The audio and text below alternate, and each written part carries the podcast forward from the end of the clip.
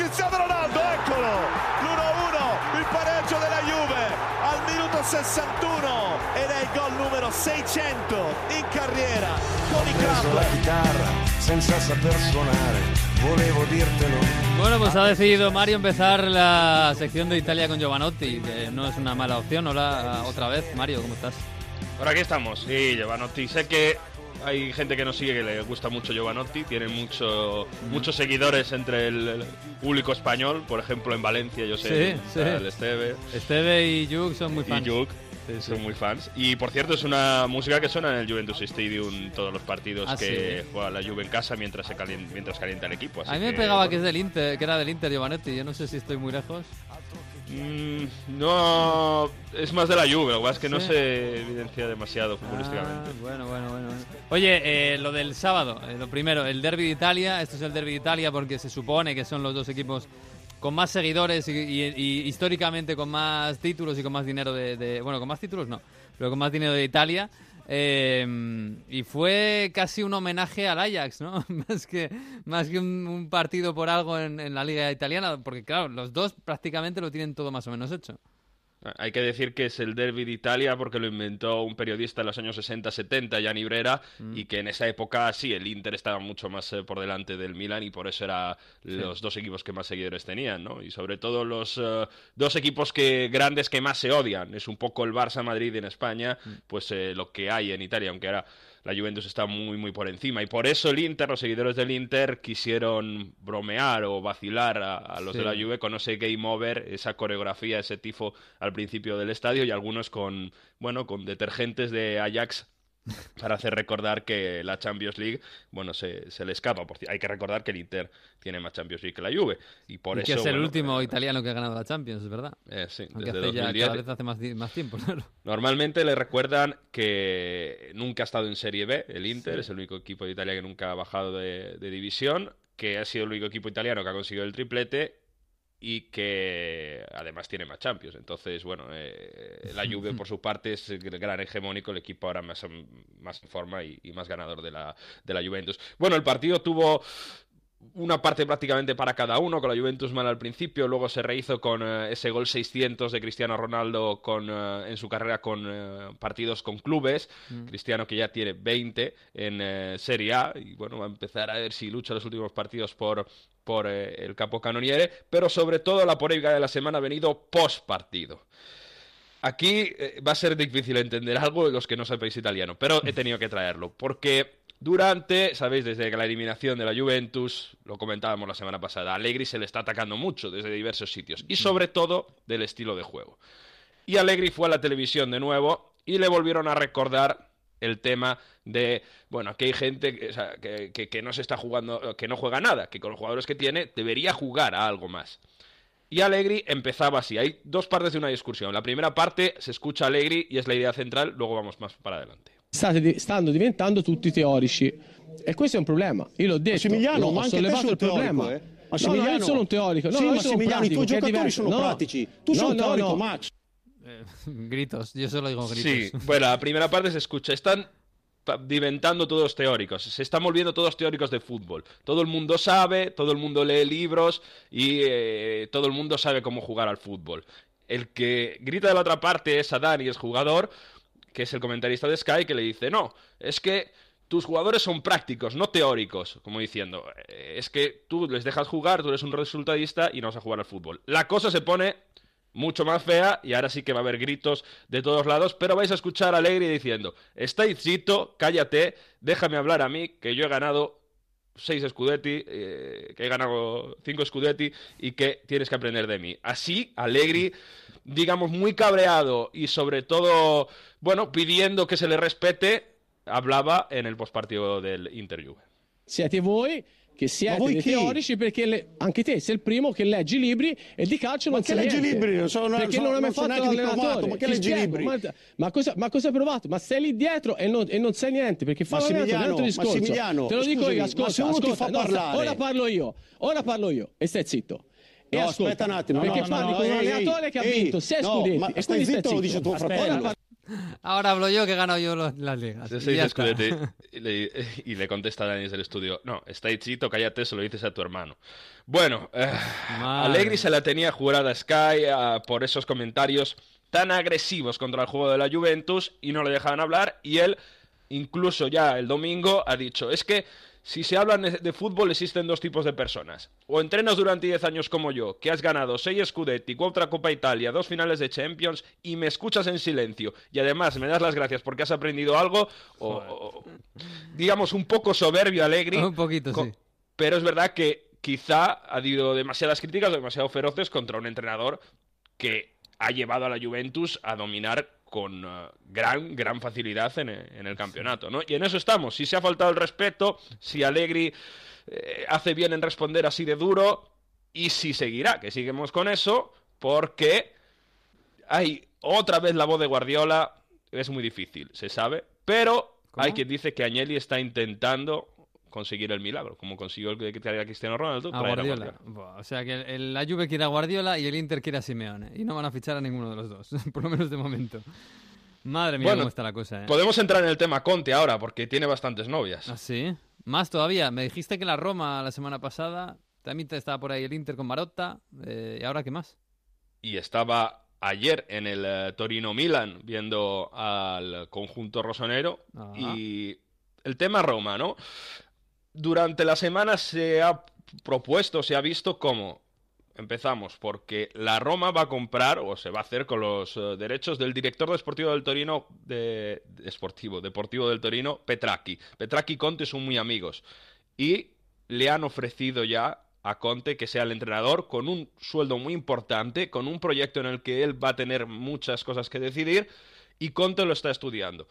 Parece que, bueno, quiere ver si la Roma entra en Champions la próxima temporada, Mm. qué plantilla puede tener, pero la opción de la Roma está sobre la mesa y a Conte no le disgusta. Uh. Claro, está la opción del Inter, que puede jugar Champions seguramente el año que viene, con Spalletti, con todos los líos que hay, con si se va Icardi, que está diciendo Bandanara que no, no, que Icardi se quiere quedar en el Inter, todo parece pensar que va a salir, y la opción del Milan, porque está claro que Gattuso después de meses donde los resultados le han tenido ahí, ahora mismo el equipo se ha caído definitivamente. Después de caer eliminado en Copa Italia, con un juego prácticamente nulo y sin, digamos, la personalidad o la intensidad que le había permitido incluso ganar con tener la portería cero, en el partido del domingo por la noche eh, contra el Torino se vio las dificultades psicológicas del equipo ante un toro que no jugaba demasiado, pero que sí que aprovechó bien las ocasiones y que dominó intensamente a su rival. Por tanto, Gatuso por ahora no va a ser despedido, pero eh, está claro que su continuidad en el Milan eh, no va a ser mucho más larga. Y si sigue perdiendo, podría entrar Leonardo, director deportivo, bueno, dirigente del Milan, podría vol- volver a los banquillos y acabar la temporada. Se le complica mucho entrar en Champions al Milan, cosa que, por cierto, al Torino está ahí, ¿eh? Cuatro jornadas, dos puntos de diferencia, podría ser algo histórico. Mira, primera página, portada de la Gaceta de los Sport, para ello, para mucha gente aquí en Turín, eso ya es histórico. Hombre, ya te digo, eh, ahora está a dos puntitos de la Roma, que es el que marca la Champions, pero ojo, porque juega la Atalanta contra el Udinese y si gana se mete en Champions, se mete cuarto. Atalanta en final de Copa Italia. En final de Copa Italia, también. bueno, bueno, sería una locura, que, que además se lo han ganado, ¿eh? porque es el equipo más ofensivo después de la lluvia ahora mismo, lo ha sido mucho durante la temporada. Vamos a ver qué pasa bien. con esa Atalanta, ¿eh? jugando estupendamente bien. Bueno, oye, hablando del Torino, ha sido una semana especial en toda Italia, porque se cumplía, bueno, se cumplían 75 años de la liberación del fascismo, no, seten- sí, 75 años de la liberación del fascismo, no, 74 todavía, de la liberación del fascismo y en Turín eh, me has dicho que se ha vivido de forma incluso un poquito más especial ligado al fútbol. Hay un jugador que. Hubo varios jugadores durante ese periodo histórico que no tuvieron las cosas demasiado fáciles, o mejor dicho, por decisión propia, se quisieron involucrar con el futuro del país. En Italia, mucha gente salió al campo, al digamos al campo de batalla, para intentar defender que tuvieran más libertad. En Italia, durante la Guerra Mundial, había una dictadura. Después, con la invasión de los alemanes, muchísimos se tiraron a defender derechos y libertades para intentar que Italia fuese un país libre. En este sentido, eh, los partigiani tuvieron en sus filas todo tipo de, de, gente. Entre ellos, eh, el de un futbolista, Bruno Neri, que jugó en la Fiorentina, que jugó en la selección italiana y fue muy importante, y jugó en el Torino. Pues bien, en esta semana tan importante, donde algunos políticos mm. quieren, no voy a decir manchar porque no quiero entrar tampoco en cosas políticas, ¿no? Pero sí que quieren eh, hacer rivalidad con esto, porque al final es eh, política de parlamento y quieren meter eso, mm. eh, se ha hecho un evento yo creo que bastante bonito en Turín y es recordar la figura de Bruno Neri, un jugador de fútbol que después de retirarse decidió luchar por la libertad con los privilegios que podía tener, aunque era otro tipo de, vida muy diferente a la que es ahora ser futbolista, y luchó para liberar a Italia contra el fascismo y al final acabó muriendo en el campo de batalla. Se ha honorado en Turín, se ha hecho una fuente en su honor y mm. además he podido hablar con un primo, un familiar suyo que habla fantástico español y que me ayudó a recordar la figura de Bruno Neri. Él es Italo Neri y hablé con él esta semana. Estamos con Italo Neri, que es el primo de Bruno Neri. Estamos hablando de esta historia tan bonita y de este futbolista partillano que después de jugar al fútbol se fue a la batalla para defender la libertad de Italia. Italo, ¿por qué hay que recordar a Bruno Neri? Bueno, eh, mi primo porque era un ejemplo de eh, coherencia, de coherencia total. Eh, siempre antifascista, pero no exageradamente, pero al momento eh, tuvo que escoger, escogió la solución más difícil, en un momento muy difícil cuando Italia está, estaba en pedazos. El 8 de septiembre, la fiesta justa para la resistencia de Italia, no es el 25, cuando muchos eran partigiani, pero fue el 8 de septiembre cuando pocos escogieron de riesgo de pelear y arriesgar la vida para una justa causa. Eso es muy importante, porque la fiesta del 25 fue la liberación, pero había muchos que no eran partisanos y muchos cuando vieron que quién ganaba, escogieron, pero no, él escogió cuando tenía riesgo de morir y murió. Además, Bruno Neri, desde ya 1931, negó el saludo fascista en Florencia. Eso quiere decir que tenía una tradición antifascista muy anterior y era muy arriesgado lo que hizo en ese tiempo, ¿no? Seguramente profesionalmente era muy arriesgado. No quería decir que iba a la prisión porque no es verdad, pero fue un riesgo profesional. Él tenía 19, 20 años. Al empezar, él estaba jugando en Serie A, en primera categoría, por la primera vez en Florencia, muy importante la Fiorentina, y él se arriesgó la, eh, profesionalmente, porque podían echarle. No lo echaron solamente porque era muy capaz como, como mm, eh, futbolista, no más que esto. Pero la coherencia es clásica de él. Siempre tranquilo, siempre muy coherente y coherentemente cuando fue difícil eh, escoger de arriesgar la vida, lo hizo. Él fue muy importante en el Torino entre el 37 y el 40, ese Torino pre-grande Torino. Dicen que en Turín era muy inquieto, se reunía con periodistas, con escritores, con intelectuales de la época, ¿no? Seguramente, porque tenía un ejemplo que era mi papá, que eh, era mm, abogado y escribano eh, en Milán. Y mi papá lo, lo, puso en contactos con muchos eh, políticos clandestinos, antifascistas y artistas y eso. Y él era inteligente y tenía ganas de conocer. Eso me dicen, porque yo no lo he conocido, me lo acuerdo. Cuando yo tenía cuatro años, me acuerdo muy claramente de él, yo tenía mucha simpatía para él, pero yo era chiquito de cuatro años, ahora tengo 80.